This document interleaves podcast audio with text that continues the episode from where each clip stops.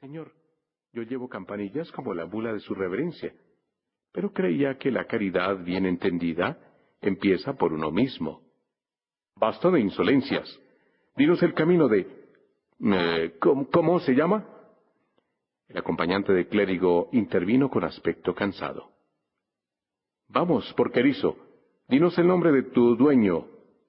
Ruth repuso, Cedric el Sajón, pero no sé si dar el camino de mi amo a unos caminantes que no conozco. Además se retiran temprano a dormir. Que se levanten, que nos atiendan a nosotros, que tenemos derecho a exigir hospitalidad, dijo el caminante. El clérigo trató de poner paz en la discusión que amenazaba en tornarse violenta, y dijo a Wamba, poniendo una moneda de plata en su mano. Vamos, dinos el camino de la casa de tu dueño. Aunque no seas sacerdote, tu deber es guiar al caminante. Lo haré si vuestro acompañante no se excita cuando tardan en responder a sus preguntas unos caminantes a quien ni les va ni les viene. Es que este caballero ha combatido mucho tiempo en Palestina para recobrar el Santo Sepulcro. Es de la orden de los templarios. El bufón mostró el camino a la comitiva y los hombres emprendieron de nuevo el camino. Se expresaban en el lenguaje franco-normando de los nobles y decían, ¿Cómo es posible la familiaridad con que se expresan estos siervos? No os preocupéis, Brian. Uno de ellos es loco de profesión y el otro es uno de estos raros ejemplares que todavía pueden encontrarse en estas tierras. Un sajón que odia con toda su fuerza a los normandos que les conquistaron. Igual piensa el noble que vamos a ver, Cedric, hasta el punto que le llaman el sajón. Y os ruego que por esta noche contengáis vuestra lengua, pues si Cedric se enfada y lo hace con mucha facilidad, si se habla mal de su tierra, es capaz de mandarnos a dormir a la selva, aunque sea medianoche. No os preocupéis entonces, dijo Brian. Por esta noche podéis contar con mi reserva. Y aun cuando nos quiera arrojar de su casa por la fuerza, nosotros llevamos escuderos y esclavos sarracenos que llegado el caso sabrán actuar en nuestra defensa. Y hablando, hablando, llegaron a una cruz en la cual hallaron a un caminante sentado que iba de peregrinaje y también se dirigía al castillo de Cedric el Sajón para pedir albergue por aquella noche. Y al llegar a la puerta del castillo, el caballero templario hizo sonar fuertemente la trompa para dar aviso a los que dentro se encontraban que alguien requería la presencia de uno de los habitantes de la fortaleza. En una sala de la casa estaba sentado Cedric el Sajón a la mesa. Una enorme habitación con una mesa en el centro y varios criados a su alrededor. Por las paredes, armas guerreras y diversos utensilios. Todo revelaba el carácter sobrio y sencillo de los sajones. Cuando los extranjeros llegaron junto a Cedric, éste les recibió con estas palabras. Reverendo Prior, lamento no poder llegar a recibiros hasta la puerta, pero mis votos me lo impiden. Sois dignos caballeros, pero vos sabéis, mejor que nadie, que las promesas no deben romperse. Juré no avanzar más de tres pasos si alguna vez recibía a un normando en mi casa. Y eso hago. Habréis notado también que os hablo en lengua sajona. Os ruego que me respondáis en la misma, si es que lo sabéis. Si no, podéis hablar en normando, que yo lo entiendo a sí mismo. La mesa estaba cubierta con los manjares bien condimentados y sabrosos típicos de los sajones, y copas de plata servían vino a los comensales. Cuando iban a empezar a cenar, el mayordomo abrió la puerta y dijo, Sitio a Lady Rowena. Entró la joven seguida de cuatro camareras y se encaminó graciosamente al lugar donde estaba su sitio. Al ver que Brian la miraba, se cubrió el rostro con un velo, denotando en el ademán cuánto le ofendía la presencia de aquel extranjero. Cedric, comprendiendo el ademán de la doncella, dijo, Nuestras jóvenes sajonas no están acostumbradas al sol. Por eso no tiene nada de extraño que la presencia de un extraño la ofenda.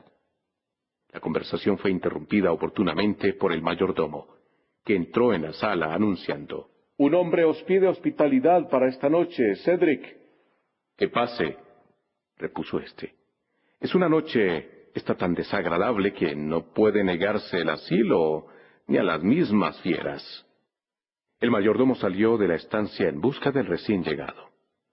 Volvió, no obstante, al cabo de unos minutos, diciendo a Cedric en voz baja, Es un judío llamado Isaac de York. ¿Lo hago entrar en la sala? Deja que Gord se encargue del judío. Él sabrá cómo hacerlo, interrumpió Wamba. Un judío entre nosotros, dijo el templario. Señores, mi hospitalidad no puede estar sujeta a vuestra conveniencia. No puedo negar el asilo a quien me lo pida, sea quien sea. Que se le ponga mesa aparte. Entró entonces el judío, tímido y haciendo reverencias a todo el mundo. Se puso delante del sajón y le hizo una serie de reverencias. Este correspondió con una inclinación leve de cabeza y le señaló con la mano el último lugar de la mesa. Hacia allí se dirigió el judío pero como nadie le dejaba sitio, fue a la mesa de los criados. Y allí tampoco nadie le hizo un lugar. Fue el peregrino que se hallaba junto al fuego quien le dijo, Acércate, buen hombre, acércate. Mi ropa ya está seca y he comido. Siéntate tú ahora aquí y come. Y levantándose fue a buscar un plato con comida de la mesa principal y se lo llevó al judío. Luego el peregrino se acercó a la mesa donde los nobles hablaban para escuchar mejor la conversación. Estos estaban enzarzados en una disputa, ya que unos alababan las excelencias del idioma francés y de la importancia de su legado cultural. En cambio, Cedric abogaba por el idioma sajón, y que nada había aportado a la caza y a la guerra el idioma francés como para alabarlo tanto. Oportunamente interrumpió la conversación el peregrino que había estado escuchando atentamente el desarrollo de los acontecimientos. Nadie aventaja a los caballeros ingleses en cuanto han desenvainado su espada. Esto he podido comprobarlo en Tierra Santa. Ninguno como ellos han luchado con más valor en los campos moriscos.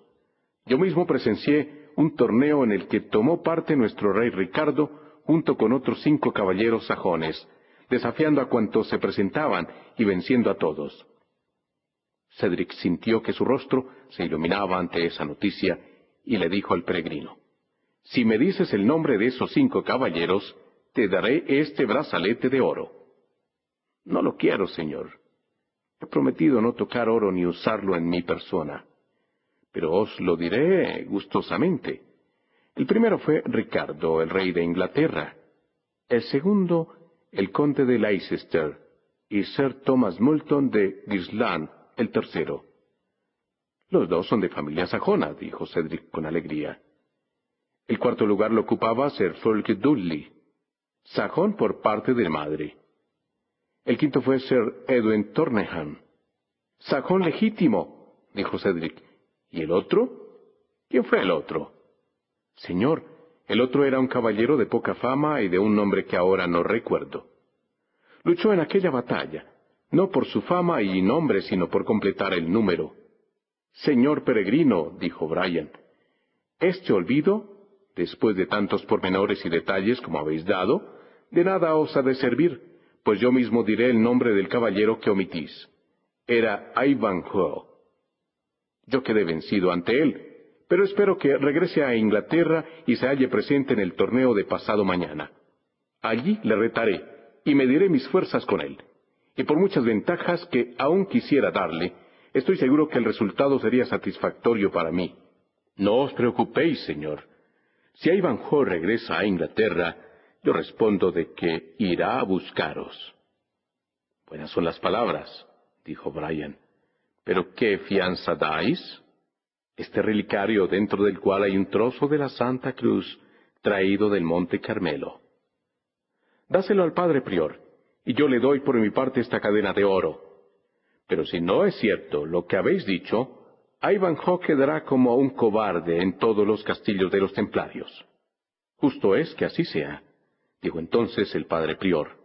Y ahora brindemos por Lady Rowena y retirémonos a dormir.